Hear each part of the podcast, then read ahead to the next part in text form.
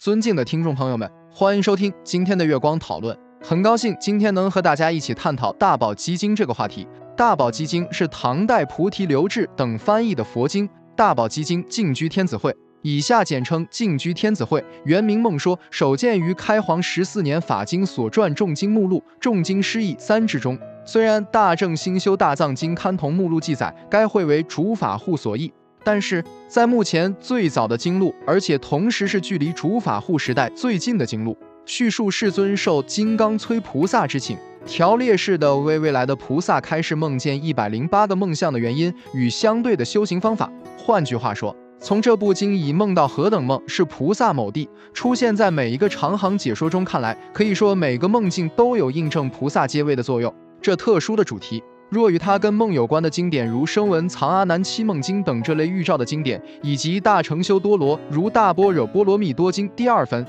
梦行品》第五十六等，则是集梦以阐明空义等等相较之下，不是值得注意吗？全经内容泛论大乘佛教之各种主要法门，涉及范围甚广，每一会相当一部经，亦各有其独立主题。例如四十六会文殊说般若会，主要论述般若性空之思想；第五会无量寿如来会，宣说弥陀净土之信仰。另如第二、第三、第七、第十一、第二十四会等，则阐扬密教之各种重要教义。此外，本经各会所属部类亦极纷杂，如第十四会佛说入胎藏会属于小乘部。第一三律仪会，第二十三摩诃迦摄会属于律部，第四十六会文殊说般若会属于般若部，第四十七会宝济菩萨会属于大吉部。故可说，全经每一会虽然各有特色，然若就整体而言，则缺乏一贯之系统。又于菩提流志所译二十六会中，有十一会二十二卷为初次翻译者，